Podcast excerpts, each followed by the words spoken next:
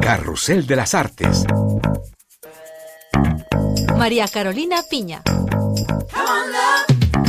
Un cordial saludo desde París, gracias por estar en nuestra compañía para esta otra actualidad que nos aleja de los altibajos del mundo. Inauguramos ya mismo este espacio de 13 minutos en el que les traemos las informaciones más destacadas a nivel cultural. Llega a los cines franceses Los Asesinos de la Luna, la última superproducción del veterano Martin Scorsese, un relato extenso y épico sobre la masacre del pueblo Osage a principios del siglo XX en Estados Unidos. En 2023 se cumplen los 30 años de Fresa y Chocolate, cinta que marcó un antes y un después en la historia del cine cubano. Conversaremos con uno de sus protagonistas, el actor Jorge Perú El Festival Panorama del Cine Colombiano cerró sus puertas en París con una selección de obras de realidad virtual. Y recordaremos a la inimitable Edith Piaf, el gorrión de París, en la conmemoración de los 60 años de su desaparición. El gran Martin Scorsese está de vuelta con una historia digna de su impronta en el cine. Se trata de su muy esperada Los Asesinos de la Luna, una cinta de tres horas y media de duración sobre la trágica historia del pueblo Osage a principios del siglo XX en Oklahoma. Vaya, vaya, vaya, el héroe de guerra ha regresado. Tomaste una buena decisión al volver. Los Osage son los más hermosos, ricos y el pueblo más listo de la tierra. Pero ellos engañaron a todos. Los Osage es uno de los pueblos originarios de Estados Unidos y de los más millonarios del mundo gracias a los yacimientos de petróleo que se encontraron en sus tierras. La película cuenta la verdadera historia de masacre de los miembros de esta tribu a manos de colonos blancos que querían despojarlos de sus riquezas a principios del siglo XX. En esa época la tribu fue víctima de una extraña ola de asesinatos y muertes en condiciones no elucidadas, en lo que se convirtió en uno de los capítulos más siniestros de la historia de Estados Unidos y de sus pueblos nativos. Esta película es la adaptación cinematográfica del libro Killers of the Flower Moon del periodista David Grant, quien investigó durante años estas muertes. Los Asesinos de la Luna se estrenó mundialmente en el último Festival de Cine de Cannes y esto fue lo que declaró Martin Scorsese. Cuando me presentaron el libro y luego el guion de la película, entendí inmediatamente que si íbamos a hablar de una nación indígena, teníamos que abordar la historia con extremo respeto. Así que fuimos hasta sus territorios para entender su concepción sobre el amor, el respeto y la conexión con la naturaleza. No estoy hablando de lo político, sino de entendimiento profundo del ser humano y de cómo vivir en nuestro planeta.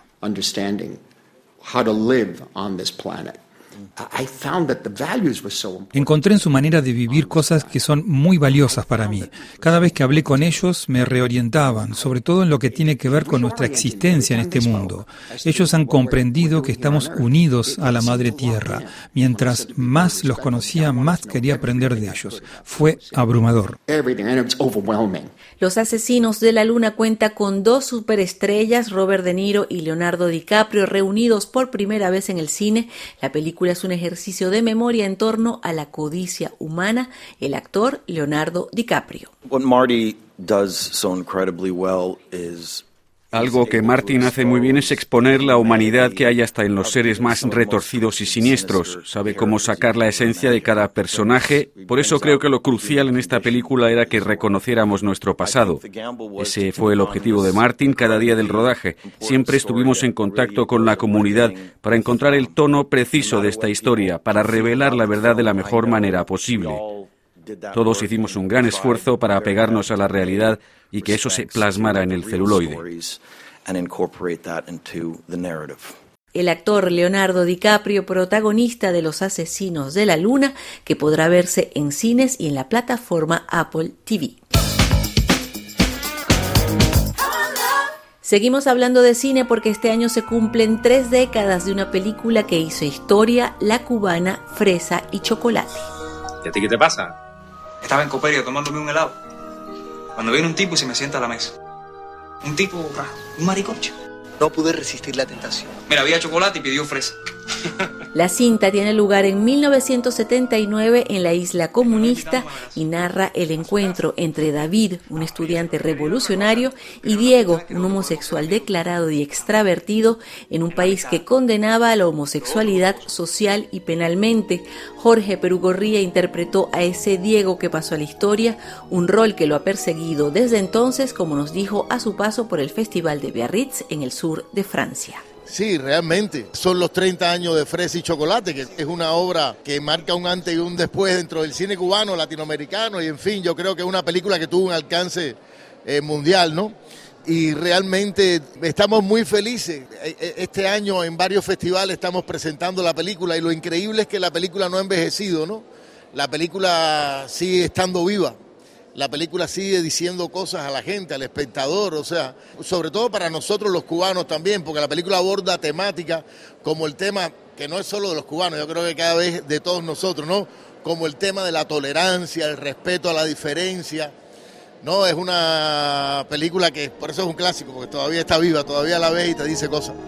¿Quiere decir que en el comunismo es donde los maricones vamos a ser felices? Sí, los homosexuales y los que no lo son. 30 años y siempre termino hablando de fresa y chocolate, donde quiera que llego, pero aquí en Europa igual.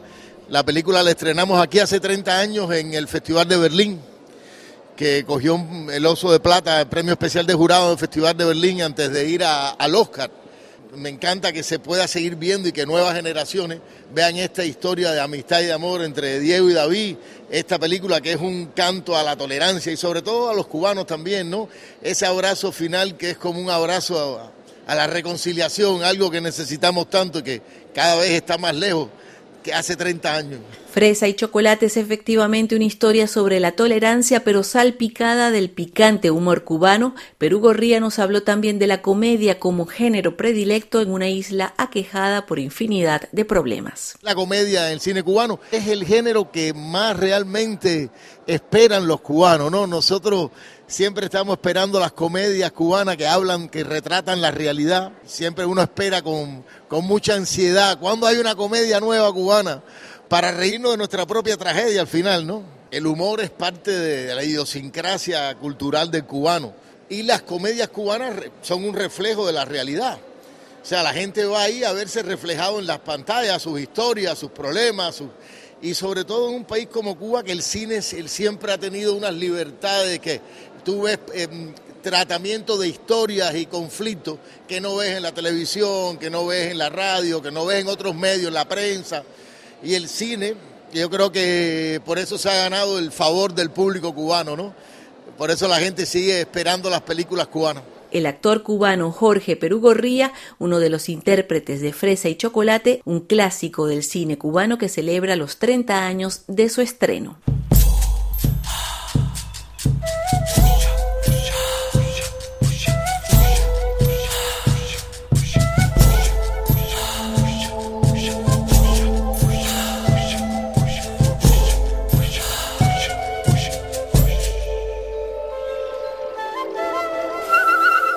Este año París acogió una vez más la esquina VR, la selección de obras de realidad virtual del Festival Panorama del Cine Colombiano de París.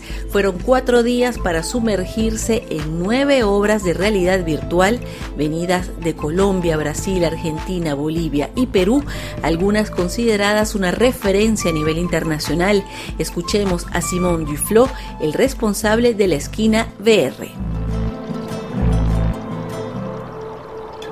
Dentro de lo que se llama realidad virtual, que realmente se trata de muchas obras de varias formas. Hay cosas que son más ligadas al cine como documental, sino que es inmersivo porque lo es a 360 con gafas, así que puedes mirar en todas partes y estás como dentro de la película, entre comillas. Hay cosas que son más parecidas al videojuego, con un poquito de dinámicas de videojuego, donde hay que avanzar en un universo totalmente fictivo, nuevo. Hay cosas que son digamos, narrativas también, que es una mezcla entre el juego y la, narrativa. Y digamos que lo común de todas estas obras es que son inmersivas porque el usuario, el espectador, las va a descubrir con estas gafas de realidad virtual o visor. Le preguntamos a Simón Duflon si América Latina es una región que produce obras de realidad virtual de calidad. Sí, digamos que hay una mm, ola de creación en este mundo de la realidad virtual, de la creación inmersiva hace como unos 10 años más o menos en el mundo. Y América Latina es un polo muy dinámico, un continente donde pasan muchas cosas y digamos hay varios creadores que vienen del cine o que vienen de otras formas creativas que se apropian estos medios inmersivos para expresarse y hacer nuevas obras, digamos, novedosas, como, como se dice, no hay tantos, que yo sepa, eventos en América Latina que permite al público descubrir estas obras y a veces pasa también por eventos internacionales en otros países, otros continentes, como, como en nuestro caso. La esquina BR se inauguró en 2023 con From the Main Square, una obra premiada en varios festivales, su autor, el brasileño Pedro Arres. Es una experiencia inmersiva donde tenemos una ciudad que se desarrolla alrededor del del usuario y uno está como en el centro de esa plaza y por eso se llama como de la plaza central y puedes como girar por el espacio y ver qué pasa con, con esa sociedad. Es toda animada a la mano y trabajamos con tres animadores por cuatro años para hacerla. Para mí es una oportunidad muy interesante de tener un contacto con otro público que tiene como otras referencias culturales, de ver cómo reaccionan al contenido. Eso está siempre interesante, siempre una experiencia muy rica de modo que estoy muy grato por, por, eh, a ellos por esa oportunidad. Escuchábamos al brasileño Pedro Arres, autor de From the Main Square, obra de realidad virtual que inauguró la esquina BR y que se presentó de forma gratuita en el Cube Garge, un nuevo centro digital en el norte de París. No,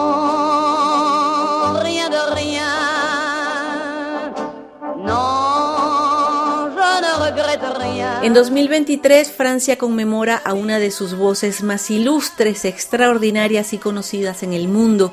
Edith Piaf murió el 10 de octubre de 1963 después de una carrera agitada que la hizo viajar por el mundo con ese estilo inconfundible de cantar y de pronunciar las R's. Su repertorio incluyó muchas baladas románticas y canciones dedicadas a la capital francesa. Nosotros nos despedimos con esta, Je ne regrette rien esperando que nos vuelvan a sintonizar la próxima semana. Muchísimas gracias por su sintonía. Merci et au revoir. Avec mes souvenirs, j'ai allumé le feu, mes chagrins, mes plaisirs, je n'ai plus besoin de balayer les amours avec leur trémolo, balayer pour toujours je repars à zéro. Non, rien de rien. Non, je ne regrette rien, ni le bien qu'on m'a fait, ni le mal,